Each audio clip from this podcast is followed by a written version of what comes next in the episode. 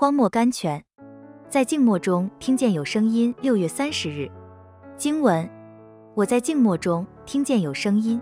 圣经乔布记四章十六节。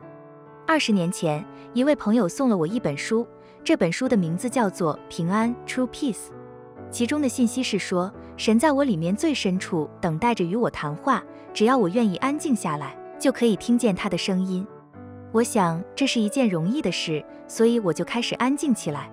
我一开始便有一阵喧噪的声浪送进我的耳骨来，有的是从外面来的，有的是从里面来的。成千的喊声吵得我除了这些闹声以外，听不见一点别的声音。这些闹声里面有的是我自己的声音，我自己的问句，甚至有我的祷告加在里面；有的是撒旦的控告和世界的喧嚷，各方面似乎都有声音拉我、推我。大声招呼我，真叫我说不出的不平安。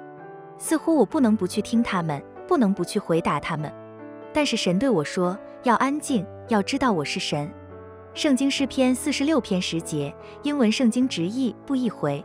我的思潮又转到了明天，明天的植物，明天的挂绿上去。神又对我说，要安静。我竭力将我的耳朵塞住，不让他去听到任何声音。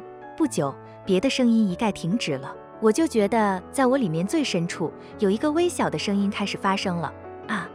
这声音里面充满了温柔、能力和安慰。我听着听着，从这微小的声音里，神答复了我一切所要问的。这声音竟成了一切智能和知识的泉源。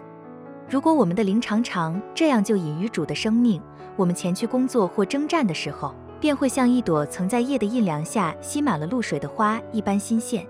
但是我们不能希望在风雨夜中找到露水，照耀，我们也不能希望在纷扰的心绪中找到神的声音。宣信 A. B. Simpson。